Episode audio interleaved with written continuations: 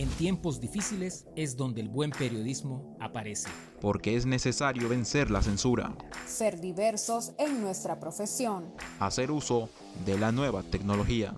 Vencer la desinformación. Y ejercer el mejor oficio del mundo con ética y responsabilidad. Porque nuestro trabajo y compromiso es el buen periodismo en tiempos de pandemia.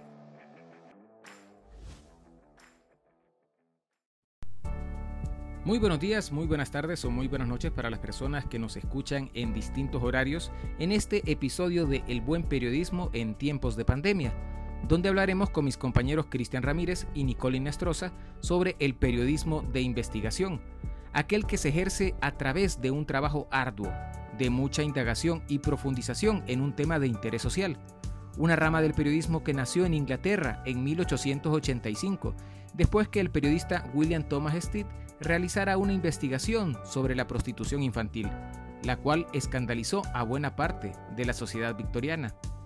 Y es que el periodismo de investigación debe de aportar algo novedoso y de interés social, al punto que pueda convertirse en una herramienta de denuncia ante las injusticias en nuestra sociedad.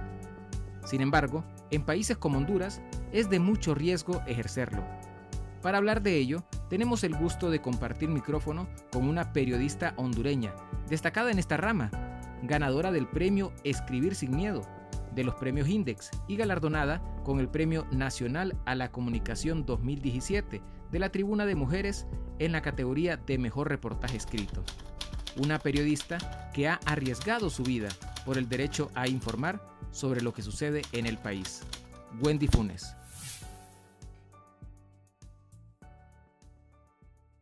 En Honduras hay todavía bastantes retos en materia de periodismo de investigación. Eh, tenemos que aprender mucho. El periodismo avanza a pasos agigantados, sobre todo en este momento de aprendizaje automático y de inteligencia artificial. Y mm, nosotros apenas estamos haciendo pinitos en periodismo de, en periodismo de investigación en Honduras, mientras ya los periodistas en el resto del continente están trabajando con grandes cantidades de datos, incluso han trabajado toda la pandemia con grandes cantidades de datos y creo que este es un desafío que tenemos todavía en Honduras. Y sin embargo, el periodismo que hemos venido haciendo ha sido importante para revelar cómo los fondos de emergencia que fueron aprobados para atacar eh, la pandemia del COVID han sido desviados y si no hubiera sido y por el trabajo que, hizo el que ha hecho el periodismo de investigación en Honduras, quizás esta información hubiera permanecido oculta. Eh, creo que este ha sido uno de los principales aportes, pero siempre queda el reto de trabajar con autoprotección para los periodistas y para las periodistas. Ya ustedes saben eh, cuántos han fallecido en el país, algunos por cobertura diaria, pero también los periodistas que no tuvimos contacto frecuente con eh, hospitales, pero que estuvimos investigando y que estuvimos trabajando durante em, lo más complicado del toque de queda en el país. También hemos enfermado por, esta, eh, por este mal.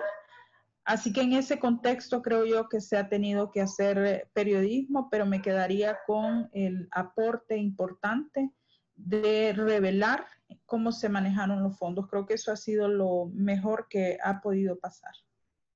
Entre los años 2009 y 2014, la violencia en Honduras alcanzó niveles nunca vistos, siendo señalado como uno de los países más peligrosos para ejercer el periodismo. Uno de los principales problemas dentro de nuestra profesión ha sido la censura, y quienes han defendido los derechos a la libertad de expresión se han visto amenazados, otros despedidos y muchas veces asesinados.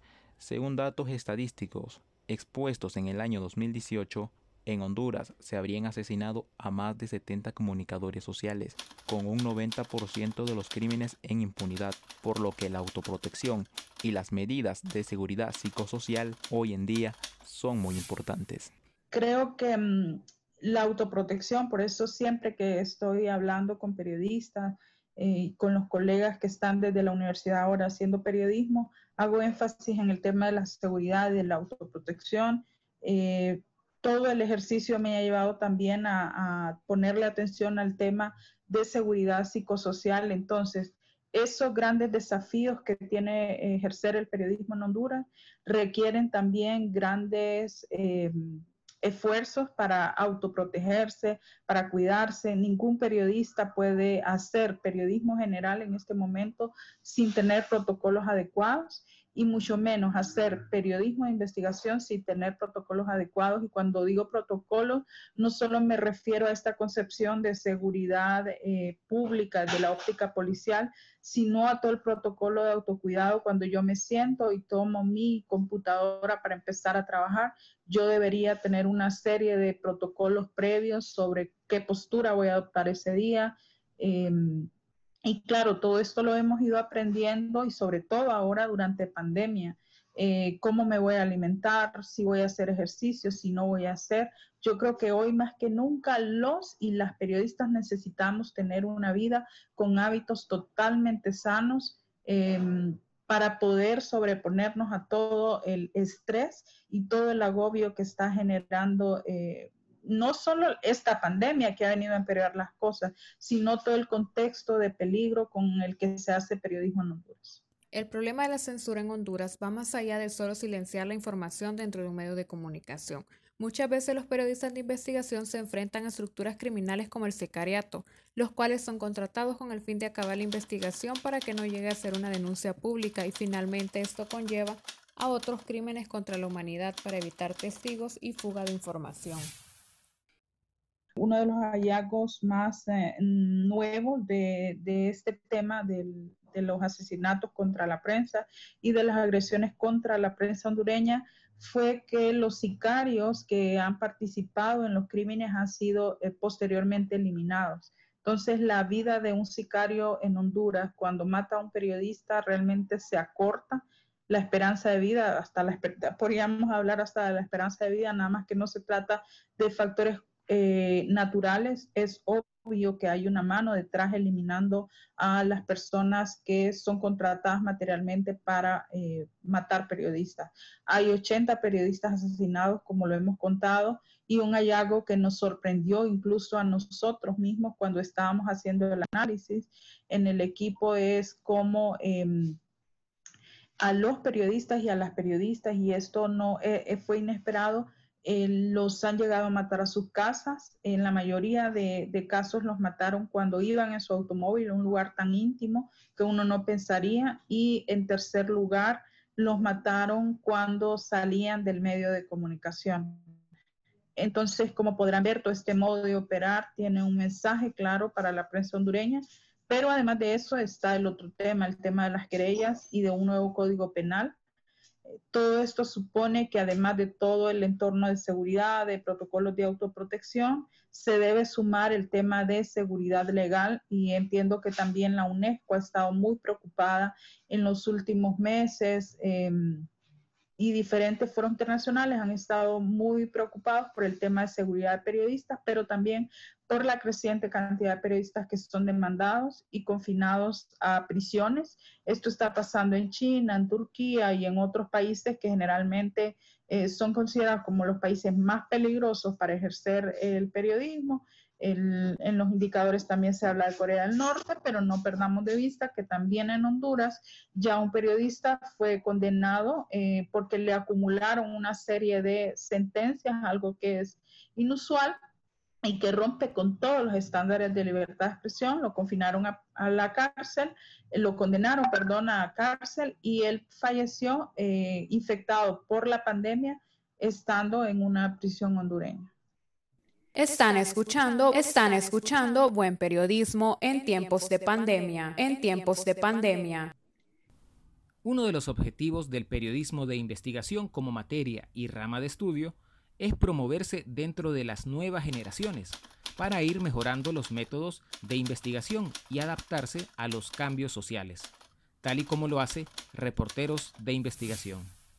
Eh, nuestro interés es promover el periodismo de investigación porque nos interesa que este género eh, se difunda, que cada día haya más periodistas haciendo investigación, que sobrepasen nuestras expectativas y nuestra experiencia y que sean mucho mejores de, eh, en el camino que nosotros hemos emprendido. Y este es el principal em, objetivo que tiene Reporteros de Investigación, es promover este género en Honduras porque hasta ahora no había eh, un periódico dedicado a la investigación periodística. La censura para un periodista es muy difícil de aceptar, ya que no se permite expresar una opinión crítica, porque el medio de comunicación tiene intereses y alianzas con políticos, empresas y hasta el propio gobierno. Algunos comunicadores han tomado la decisión de renunciar a su trabajo por no dejarlos dar información y opinar libremente. Pero hay casos muy extremos en donde la censura se convierte en un problema de república y es por esa razón que algunos periodistas deciden salir de su país o buscar otras alternativas para vencer esta dificultad. En las salas de redacción tradicionales, eh, en los más de 10 años que estuve, eh, era una constante y creo que sigue siendo una constante que haya control de la información, que la información sea vista como mercancía para ver qué obtienen los dueños del monopolio mediático de este país. Entonces creo que han censurado a todos y a todas las periodistas que han atravesado por estas salas de redacción. Eh, si ustedes están entrevistando a menudo a periodistas acá, van a encontrar un sinfín de historias de cómo los intereses del dueño del medio de comunicación en algún momento se interpone en el trabajo eh, idealista que hace el periodista, porque el periodista quiere llegar a la verdad, quiere descubrir, pero también el periodista tiene necesidades, así que sí, al periodista se le está formando para ser un empleado de estas corporaciones y su eh, ánimo es salir para ser un de estas corporaciones, tiene que atenerse a lo que hay en estas, en, estas empresas. Eh, pero últimamente también yo he aprendido lo importante que ha sido eh, haber hecho carrera en estas empresas para aprender y un valor que creo que hasta ahora con la madurez he empezado a comprender todo lo, significativo que tiene el valor del agradecimiento. Así que yo agradezco mucho toda la formación que tuve en estas empresas, todo el aprendizaje. Agradezco incluso la censura, eh, porque yo no podría tener toda esta ansia por vencer la censura si no hubiera sufrido toda la censura que sufrí, toda, eh, toda la rabia que la censura, toda la rabia, toda la frustración y toda la tristeza que genera la censura. Yo creo que, que eso es realmente mm, terrible para eh, un periodista y sobre todo para un periodista novato. Pero si no hubiera sido así, quizás no estaríamos en este momento en donde estamos. Están escuchando, están escuchando buen periodismo en tiempos de pandemia, en tiempos de pandemia. Ante las dificultades emocionales que provoca la censura en un periodista que sin experiencia se involucra en el periodismo de investigación, es común frustrarse al llegar al punto de la autocensura, por no poder expresarse con libertad dentro de un medio. Sin embargo, es de mucha importancia saber identificar estas emociones, reflexionar ante ellas y apoyarse con colegas dispuestos a ser un profesional gestor de transformaciones, porque un periodista nunca está solo, tal y como le sucedió a Wendy Funes primeros años fueron de mucha autocensura, yo estaba muy joven, no entendía muy bien todas las capacidades de autogestión y de crecimiento y todo el poder interno que yo tenía, porque no, no había sido trabajada para gestionar mis emociones ni para administrarme. Eh, hasta ahora que con el tiempo lo he aprendido todo eso, aprendido, como les decía anteriormente, como una sola persona puede ser gestora de transformaciones. Pero en ese momento, tan, cuando uno está tan joven, eh, cuando uno está empezando en esta carrera no lo entiende, entonces eh, mi respuesta fue la autocensura, aprender, em, tolerar muchas cosas para poder em, ascender en, el, en este camino y para poder llegar a, a, ser buena, digamos. Lo que uno siempre espera, hacer las cosas bien, esforzarse para hacer las cosas bien. Una vez que salí de los medios tradicionales, eh, digamos que por mi rebeldía tuve que salir y ser expulsada, eh, pues fue una derrota porque caí después de estar en los medios y de ser conocida. Eh, tener cerradas varias puertas fue para mí una dura experiencia de llanto, de soledad, eh, donde solo estuvieron algunas amigas cerca de mí eh, y algunos amigos, que es un momento inolvidable. Pero cada vez que uno cae, entre más, eh, más grande sea la caída, yo creo que es mucho mejor también el, el despertar, ese dicho que dice que cuando más oscuro está es porque ya va a amanecer. En este caso es cierto porque hubo muchas manos solidarias que me ayudaron, y entonces yo pude comprender eh, y aprender luego de, la ayuda de varias instituciones que los periodistas y las periodistas no estamos solos. Hay un montón de instituciones eh, internas, pero también a nivel internacional realmente preocupadas por la seguridad de los periodistas, por la seguridad mental, por la seguridad psicosocial, un concepto que ni siquiera conocía en aquel momento, por la seguridad emocional y ahora sí tengo una red de alianzas, eh, ya no marcho sola, si yo tengo que hacer algo y creo que puedo estar en riesgo, trabajo con protocolos de seguridad, pero trabajo también con personas que me conozcan en determinadas zonas, que puedan protegerme. Eh, creo que callar sobre algo que nos altera o sobre algo que eh, afecta nuestras emociones no siempre es bueno hay que tratar de hablarlo con alguien, no, no con cualquier persona, pero sí con una persona que sepa, que sea confiable que nos pueda guiar para superar ese momento. Entonces, digamos que en los últimos seis años, yo tuve de una carrera de 20 años, imagínense, quizás en los últimos seis años yo aprendí todo eso y ahora eh, nos preparamos incluso en ese aspecto cuando vamos a publicar algo, hablamos con aliados que tenemos que conocen sobre seguridad.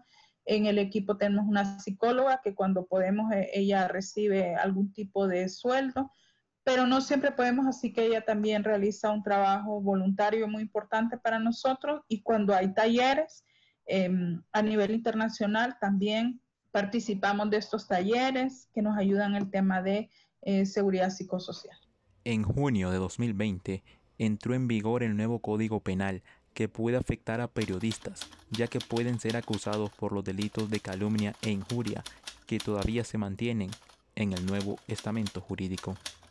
Nosotros estuvimos publicando algo sobre el nuevo Código Penal. Eh, sin duda ya se le ha dicho por parte de la Comisión Interamericana de Derechos Humanos. El relator eh, para la libertad de expresión le ha advertido al Estado de Honduras que está incumpliendo con los mandatos de la Convención.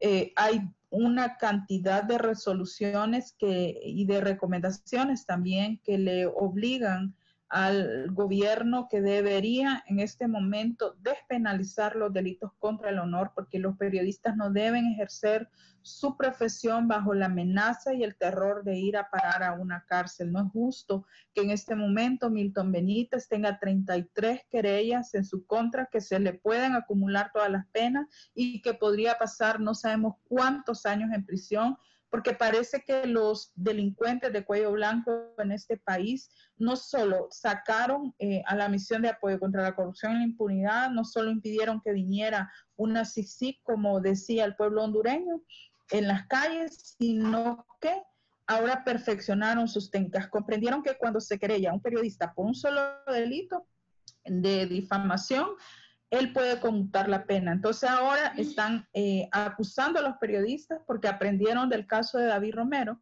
y están acusando a los periodistas de 10 causas de un solo, 10 delitos de difamación, 20 delitos de difamación, 100 delitos de difamación para meterle penas realmente eh, que no se puedan conmutar y que el periodista pueda ir a prisión. Y eso lo permite el nuevo Código Penal. Si bien es cierto, el nuevo Código Penal redujo las penas por eh, difamación y calumnia, por difamación, calumnia injuria, son los delitos eh, contra el honor.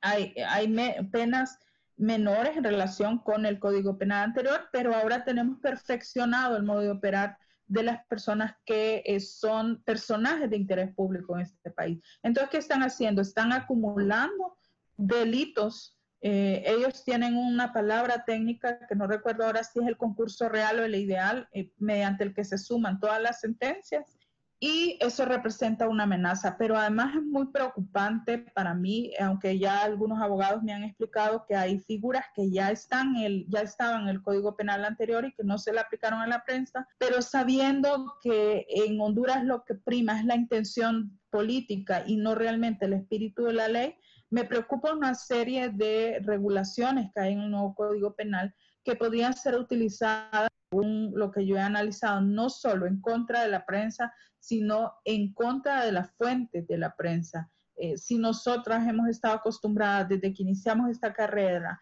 a revelar información confidencial, pues ahora la información confidencial no solo está en la ley de secretos, sino que aparece penada en el nuevo Código Penal. Y aparece también una sanción para funcionarios que han filtrado esta información, lo cual es realmente eh, aberrante y escalofriante, porque entonces, ¿cómo vamos a darnos cuenta de eh, lo que hace el poder en la administración pública? Si existe una ley de secretos que nos blinda todo el camino, el acceso a la información pública ha estado paralizado en el país desde que inició la pandemia con la justificación de que hay una pandemia. Entonces, no hemos podido hacer solicitudes de información en todo este tiempo.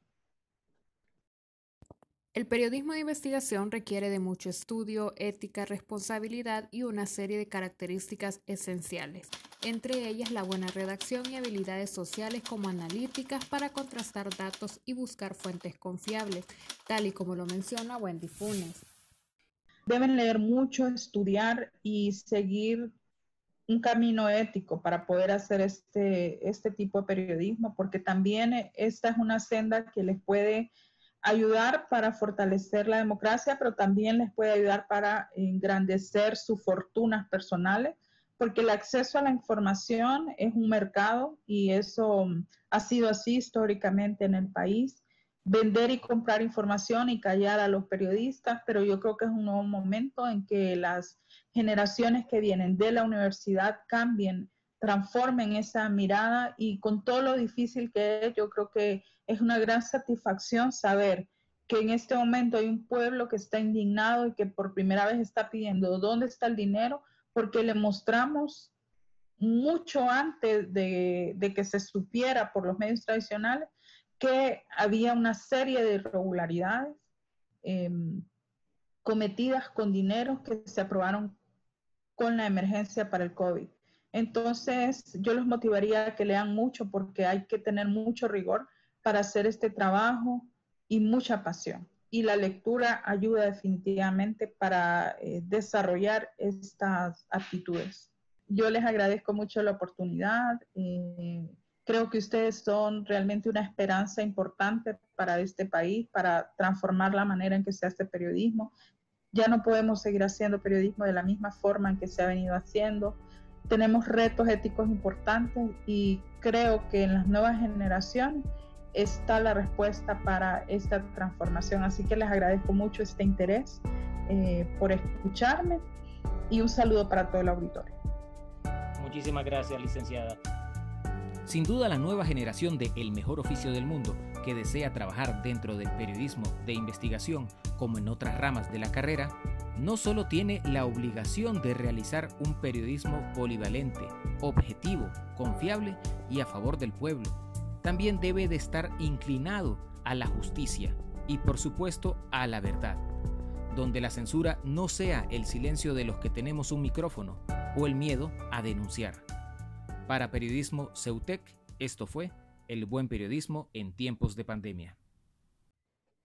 Hemos llegado al final de un nuevo episodio y les invitamos que escuchen nuestras próximas transmisiones a través de SoundCloud y Spotify. Estamos como buen periodismo en tiempos de pandemia. Somos la nueva generación de comunicadores de Honduras. Somos Periodismo Ceutec.